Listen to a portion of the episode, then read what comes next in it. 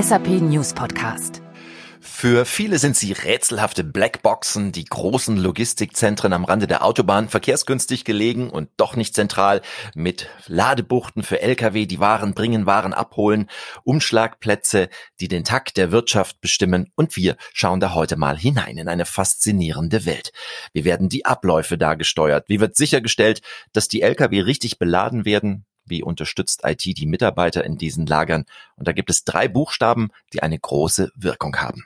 EWM steht für Extended Warehouse Management. Matthias Nater ist Solution Advisor im Bereich Digital Supply Chain Management und Manufacturing bei SAP. Er kennt SAP EWM in und auswendig, denn er ist von Anfang an dabei und er ist mein Gast heute im SAP News Podcast. Mein Name ist Klaus Krüsken. Ich begrüße Sie alle ganz herzlich und sage Hallo, Herr Natter. Hallo. Steigen wir doch mal gleich mit einer Definition ein. Was ist Extended Warehouse Management und was macht es Extended? Die SAP hat im Jahr ja, 90, 91 damals das SAP WM, das Warehouse Management, ähm, entwickelt, ausgeliefert, über Jahre dann weiterentwickelt und im Jahr 2002, 2003 war es dann soweit, dass man sich entschieden hat, man braucht eine neue Lösung.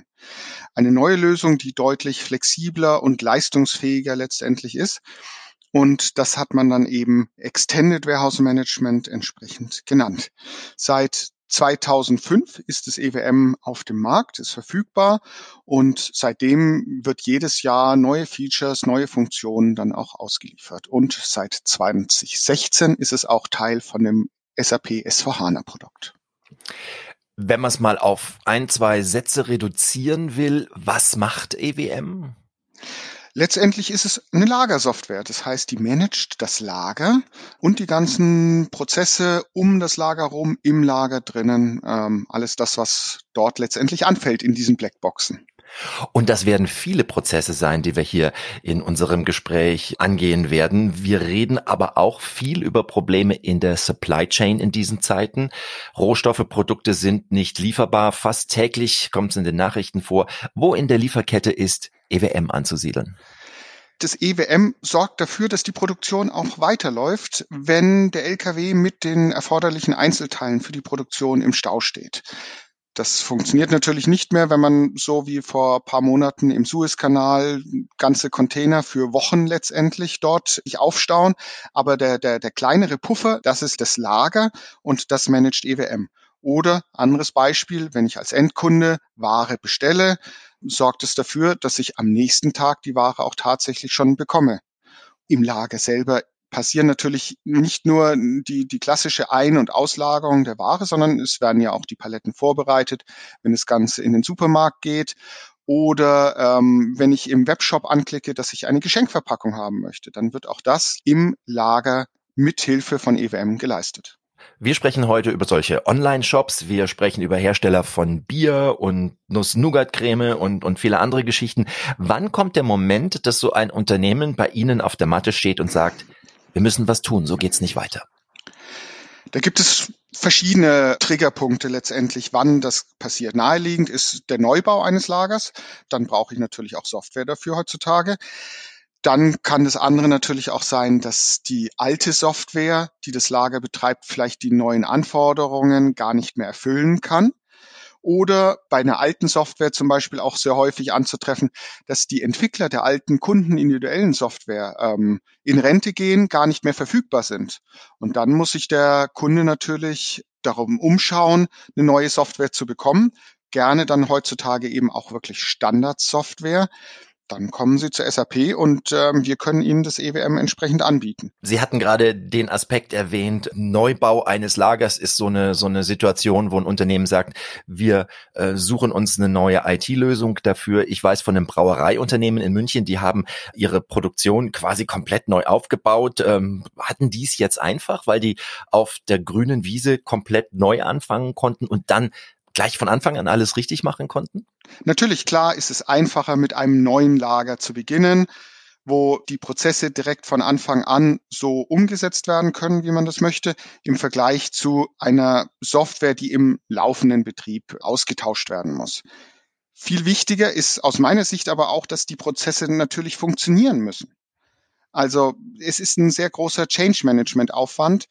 Der ist bei einem Altsystem natürlich höher, weil die Mitarbeiter die alten Prozesse auch gewohnt sind. Viele Kunden nutzen auch die Umstellung für die Optimierung ihrer Lager- und Logistikprozesse. Was wir ja vorhin auch angesprochen hatten, vielleicht funktionieren die mit der alten Software gar nicht. Das setzt man dann auch gleich natürlich um.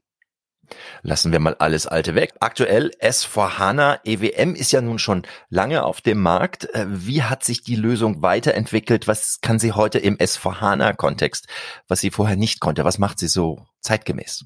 EWM hat viel Funktionalität dazu bekommen, wurde viel weiterentwickelt. Wenn wir dann jetzt wieder zu unserem Nuss-Nougat-Creme-Hersteller zurückgehen, dort sind es verschiedene Punkte. Also auf der einen Seite hat sich der Kunde entschieden, noch viele weitere Läger auf EWM umzustellen, um letztendlich eine Lagersoftware für den kompletten Konzern auch zu haben und ähm, nutzt dort zum Beispiel auch für die leeren Gläser, um die in die Produktion zu bekommen, die äh, Materialflusstechnik vom EWM, also sprich solche Automatikgewerke, ein automatisches Hochregallager, was man dann eben mit dem EWM MFS steuern kann. Auf der anderen Seite hatte ich angesprochen, EWM wurde viel weiterentwickelt und dort war einer der, der Punkte, der, der Fokus, dass man eben nicht nur für die großen Läger mit den vielleicht 100.000 Lieferpositionen am Tag die Software ähm, sieht, sondern auch für die kleineren, einfacheren Läger EWM sehr nützlich sein kann. Und auf der anderen Seite die HANA-Technologie noch zu erwähnen. Auch dort ähm, sieht man natürlich, dass die, die Kunden davon profitieren.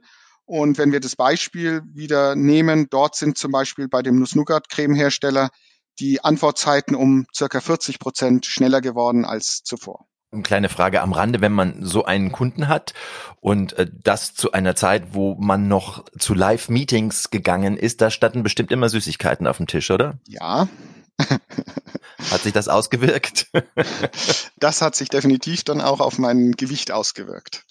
Am Ende des Projektes, als ich äh, das eingeführt hatte bei dem Kunden, waren es dann äh, paar Kilo mehr auf der Hüfte. Was bräuchte man dann als optimalen Kunden, um das wieder wegzukriegen? Aber das ist alles Spekulation, so weit wollen wir gar nicht gehen. Aber wir wollen ein bisschen ausführlicher in, in die äh, Prozesse bei der Herstellung dieser Nuss-Nougat-Creme als Beispiel mal gehen. Also da müssen Haselnüsse geerntet werden, sagen wir mal. Gläser haben Sie schon angesprochen, Deckel werden hergestellt, das fertige Produkt muss dann an Supermärkte, an Großhändler, bis es letztendlich bei uns auf dem Frühstückstisch steht bei all dem muss auch irgendwie sichergestellt werden, dass nicht mal irgendwo eine Palette etwas länger liegen bleibt und die Ware erst später rausgeht als ähm, frischer hergestelltes Produkt. Wo hat da EWM überall die Finger im Spiel? Dass mal so ein bisschen in die Tiefe dieser Produktion und dieser Lager hineinschauen. Ja, gerne. Die leeren Gläser hatten wir gerade schon angesprochen, die für die Produktion bereitgestellt werden. Das heißt, EWM ist bei der Ein- und Auslagerung der Rohstoffe, der notwendigen Produkte für die Produktion im Boot. Wir hatten auch zusätzlich zum Beispiel noch Siloware wie, wie Zucker. Dort wird dann eine Qualitätsprüfung gemacht, bevor das Ganze in die Produktion geliefert wird. Und wenn es aus der Produktion kommt, dann wird das in das sogenannte Vorkühlsystem eingelagert erstmal. Also das sind spezielle Plätze, die die Ware herunterkühlen auf die notwendige Temperatur, so dass man es dann auch lagern und transportieren kann. Vielleicht dort auch noch eine Qualitätsprüfung, bevor die Ware tatsächlich dann verschickt werden kann. Bei der Auslagerung selber sind es dann die Regeln fürs Mindesthaltbarkeitsdatum, die eingehalten werden müssen. Also letztendlich möchte ich als Kunde im Supermarkt ja keine alten Produkte letztendlich haben. Da sorgt EWM mit der Auslagerstrategie dafür, dass die Ware entsprechend noch haltbar ist, wenn sie in den Supermarkt zum Kunden geht. Oder letzter Punkt auch noch bei der Beladung kommt es auf die Reihenfolge an. Letzter ähm, Stopp muss als erster beladen werden, so muss es dann letztendlich in den Lkw kommen. Sie haben gerade Vorkühlung angesprochen.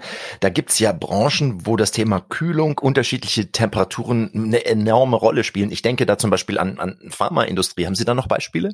Also Pharmaindustrie, es gibt natürlich aus dem Retail-Umfeld noch andere Bereiche wie Tiefkühlpizza, ähm, Tiefkühlbrötchen oder Gefahrstoffe in anderen Bereichen, die entsprechend gelagert werden müssen. Also das heißt, es gibt in einem Lager natürlich unterschiedliche Bereiche, wo bestimmte Waren vielleicht gelagert oder eben nicht gelagert werden dürfen.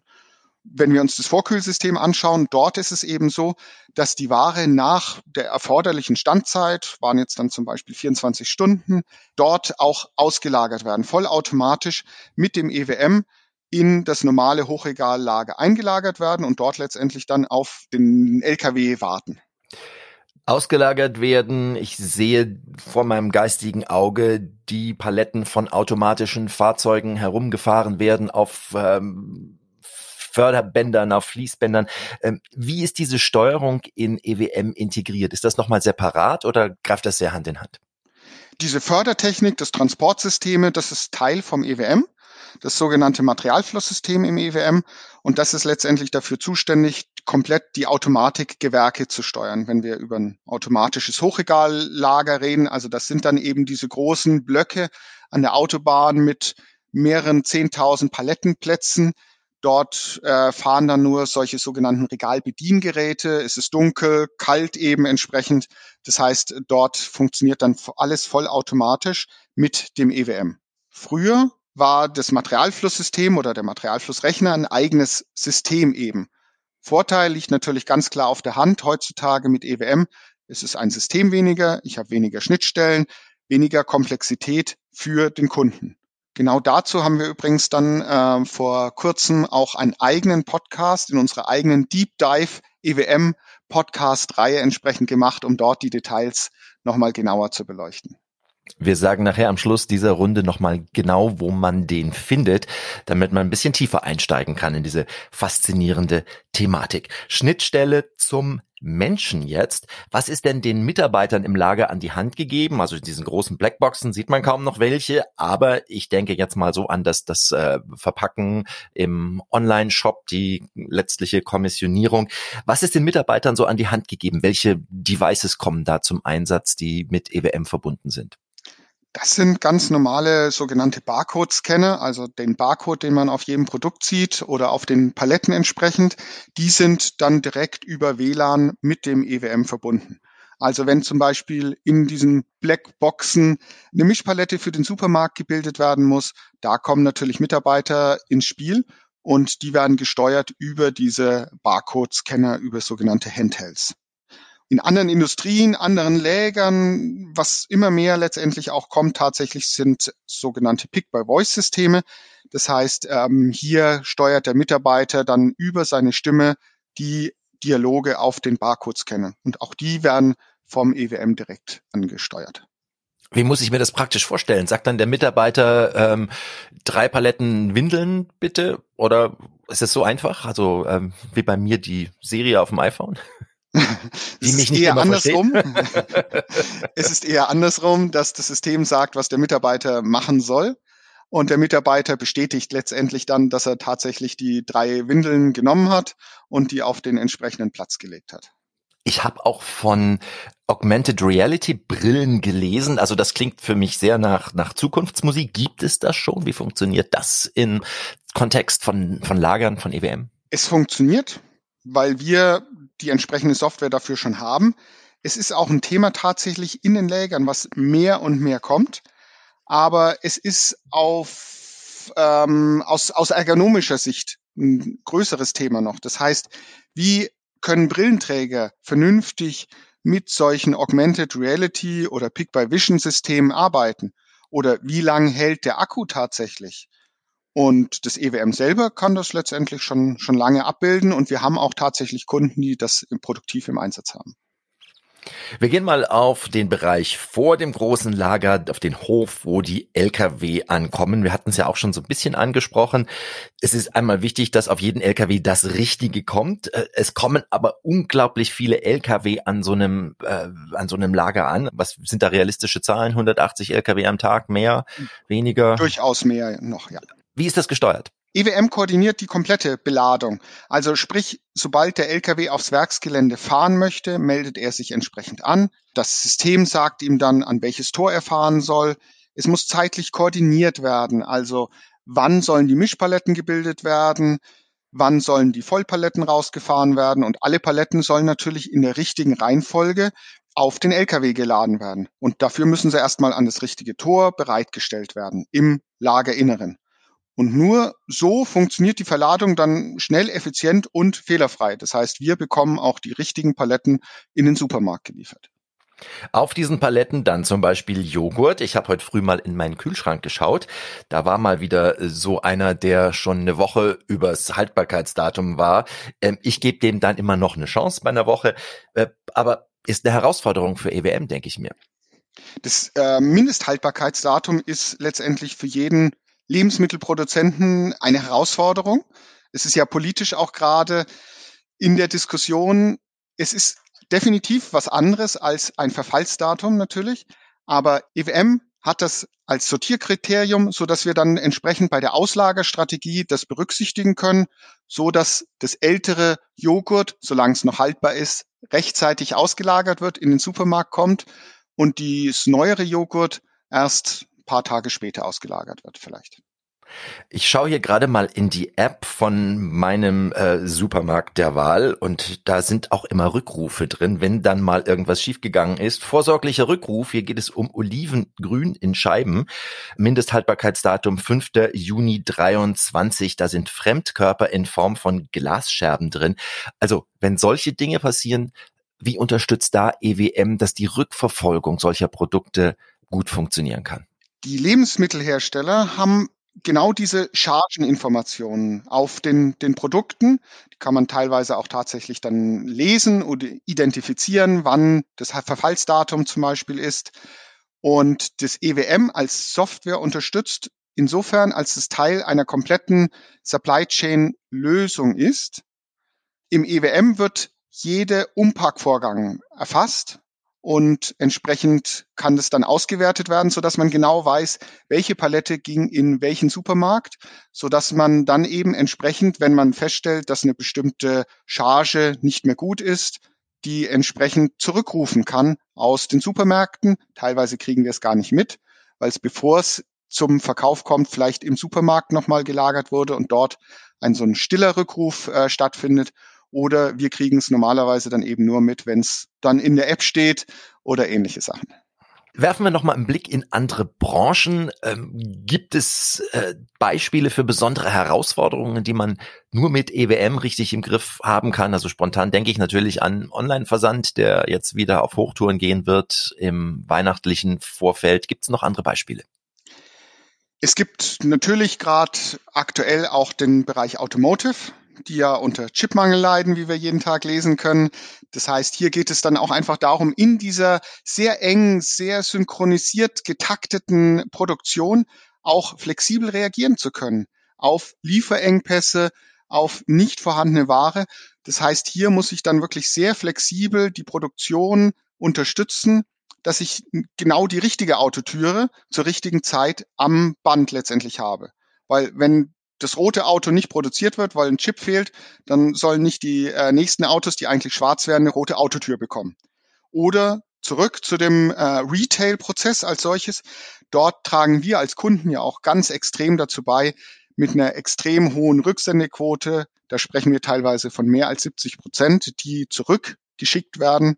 Und hier muss ich dann den Retourenprozess im EWM schnell und effizient abbilden können, und insofern ist EWM auch in wirklich sehr vielen B2C, also Endkunden, Versandlägern im Einsatz. Wie flexibel bin ich als Unternehmen mit EWM? Sagen wir mal, das Geschäft boomt. Ich möchte meine Lagerkapazität um ein Drittel erweitern, entsprechend höhere Zahlen an Bewegungen rein, raus im Lager hin und her, mehr LKW auf dem Hof. Äh, wie kann ich das skalieren, wenn es plötzlich schnell gehen muss? Ganz einfach. Die Performance als solches bekommen wir hin. Wir haben mit dem EWM einen sehr großen Retail-Kunden im chinesischen Markt, die bis zu 1,2 Millionen Lieferpositionen am Tag mit EWM abbilden können. Wow. Auf der anderen Seite ist es natürlich die Hardware, die auch entsprechend skalieren muss. Hier bietet sich das Thema Cloud natürlich an. Hier kann ich zusätzliche Ressourcen relativ schnell und einfach zuordnen. Also technisch ist es kein Hexenwerk, entsprechend die Hardware zu skalieren. Und hier zeigt sich dann eben auch die Flexibilität und die Vorteile einer Cloud-Lösung. Viele Unternehmen gehen jetzt gerade ihre digitale Transformation an. Ist das genau der richtige Moment, sich über EWM Gedanken zu machen? Na klar, bei vielen Kunden ist die Lagersoftware in die Jahre gekommen, was wir vorhin auch schon angesprochen hatten. Die Anforderungen des Fachbereichs werden vielleicht nicht mehr erfüllt. Und dort muss ich dann auch entsprechend handeln als Unternehmen und vielleicht eine neue Lagersoftware dann eben einführen. Das Thema vom Anfang nochmal aufgegriffen. Wir haben globale Lieferketten und das Lager letztendlich ist ein Baustein und es ist kein ganz unwichtiger Baustein in dieser globalen Lieferkette. Das heißt, auf der einen Seite ist die Integration in die Prozesse wichtig. Wir hatten die Produktion angesprochen, die Auslieferkette zum Kunden, die unterstützt werden muss. Aber auf der anderen Seite habe ich auch die IT-technische Integration. Hatten wir auch angesprochen, das Thema Chargenrückverfolgbarkeit, Track and Trace. Der Kunde unterschreibt, ich möchte das in meinem System direkt sehen. Das Thema sind dann eben Integration in Track and Trace Lösungen, Transportlösungen oder Business-Netzwerke. Gibt da jetzt einen Aspekt, wo ich äh, mir vorstellen kann, dass äh, dass der ein oder andere vielleicht mit einem etwas mulmigen Gefühl im Magen angeht. Ich sagt, okay, wir wollen diesen Schritt wagen, wir wollen unser äh, unser Lager auf den auf den neuesten Stand bringen. Jetzt kommt der Switch, da soll die neue Lösung eingeführt werden, das Go Live. Also wenn da irgendwas schief geht, dann stehen die Lkw auf dem Hof, dann kommen die Produkte nicht mehr an, werden nicht mehr richtig einsortiert. Wie kann man sich so ein Go Live im laufenden Geschäft vorstellen? Tatsächlich ist es so, dass die LKWs dann nicht nur auf dem Hof stehen, sondern wenn es etwas länger dauert, stehen die auch äh, auf dem Weg bis zur Autobahnausfahrt. Insofern ist die Migration von dem Altsystem auf das neue System und genau dieser Go Live der kritische Moment. Die Downtime, also die Migration der Bestände, ist das eine, das geht relativ schnell. Das andere ist die Umstellung der Lagersoftware. Wir hatten vorhin den Change Management Prozess für die Mitarbeiter angesprochen. Hier müssen sich die neuen Prozesse natürlich auch erst einschwingen. Ich habe logischerweise dann auch einen erhöhten Supportbedarf für die Mitarbeiter. Selbst wenn ich Schulungen tatsächlich rechtzeitig gemacht habe, was nicht unbedingt immer der Fall ist, aber da ist definitiv ein erhöhter Supportbedarf vorhanden. Bitte. Bei dem Go Live von einem großen Automobilhersteller, dort ist das Ersatzteillager so groß, dass man für den Go Live Golfkarts angemietet hat, um vom einen Ende zum anderen Ende zu kommen, um den Mitarbeiter bei diesen neuen Prozessen auch unterstützen zu können. Wenn eine Halle knapp einen Kilometer lang ist, läuft man eben nicht mal schnell irgendwo hin, um den Mitarbeiter irgendwas zuzurufen, sondern dann ist das richtig Fahrtstrecke. Damals alles gut gegangen? Am Ende ja, wie immer bei jedem Go Live. Auf der anderen Seite will ich diese Hochlaufphase nicht unbedingt dann machen, wenn ich tatsächlich in meinem Lager eine Hochlastsituation habe. Also zu dem Bierhersteller zurück, vielleicht nicht unbedingt im Hochsommer den Go Live planen. Oder dann unmittelbar nach dem Hochsommer, wenn das Oktoberfest kommt. da wird auch genau. noch viel Bier gebraut und im nächsten Jahr hoffentlich da auch wieder getrunken. Ähm, nächstes Jahr schauen wir nach vorne. Eine Lösung wie EWM, die ist vermutlich nie abgeschlossen. Sie sitzen nicht rum und drehen Däumchen, äh, sondern es geht weiter. Was steht 2022 an? Wie geht's weiter mit EWM? Wir haben gerade im Oktober das neueste Release auf den Markt gebracht. Die Kollegen haben nicht die Däumchen gedreht was ist einer der Schwerpunkte? Dort ist die Integration in die Instandhaltung zum Beispiel eins der Highlights aus dem neuen Release. Für die nächsten Release stehen ganz oben auf der Liste weiterhin das Thema Cloud, aber auch die Integration in diese globalen Lieferketten, die Integration und Abrundung des EWM in andere Module, wie Transport oder Produktion. Also hier Stichwort zum Beispiel diese Industrie 4.0 Initiative. Ganz klar, uns beziehungsweise unseren Kunden gehen die Ideen nicht aus und das ist auch gut so. Herr Natter, äh, was fasziniert Sie persönlich an EWM, wo Sie einfach sagen, da steckt meine Leidenschaft drin? Es ist, dass sich tatsächlich was bewegt. Man geht in ein Lager rein, man sieht neue Ideen, neue Konzepte und jedes Mal, wenn ich in ein Lager reingehe, liebe ich die Lagerluft zu schnuppern und eben vielleicht noch ein bisschen besser zu verstehen, wie das Nuss-Nougat-Cremeglas in den Supermarkt kommt, wie das Bier zu mir in den Supermarkt kommt rechtzeitig oder die Ware direkt ähm, bei mir zu Hause abgeliefert wird. Dort greifen eben extrem viele Rädchen ineinander und nur wenn alles funktioniert, ist das Regal auch gefüllt im Supermarkt. Also EWM hält die Dinge in Bewegung, Sie halten EWM in Bewegung. War sehr spannend, vielen Dank. Matthias Natter, Solution Advisor im Bereich Digital Supply Chain Management and Manufacturing bei SAP aus dem Herzen von SAP EWM Extended Warehouse Management. Und wir hatten es vorher schon mal kurz angesprochen. Sie haben Ihren eigenen Podcast, wo Sie uns äh, viele Details aus dieser Lösung immer wieder präsentieren. Wo kann man den finden? Ich mache einen Podcast zusammen mit meinem Kollegen Andreas Rupp. Und dort besprechen wir dann wirklich sehr detailliert die Themen wie Materialfluss, Technik zum Beispiel im EWM, die letzten Highlights aus dem Release und andere spannende Themen. Am einfachsten wahrscheinlich zu finden, wenn Sie mich direkt auf LinkedIn suchen, Matthias Nater, und dort sind dann die entsprechenden Links vorhanden. Und auch wir posten diesen Link nochmal zu diesem Podcast auf der SAP News Podcast Seite. Matthias Natter, ganz herzlichen Dank. Sehr gerne. Klaus Küsken war für Sie am Mikrofon. An dieser Stelle in wenigen Wochen wieder der nächste SAP News Podcast. Bis dahin.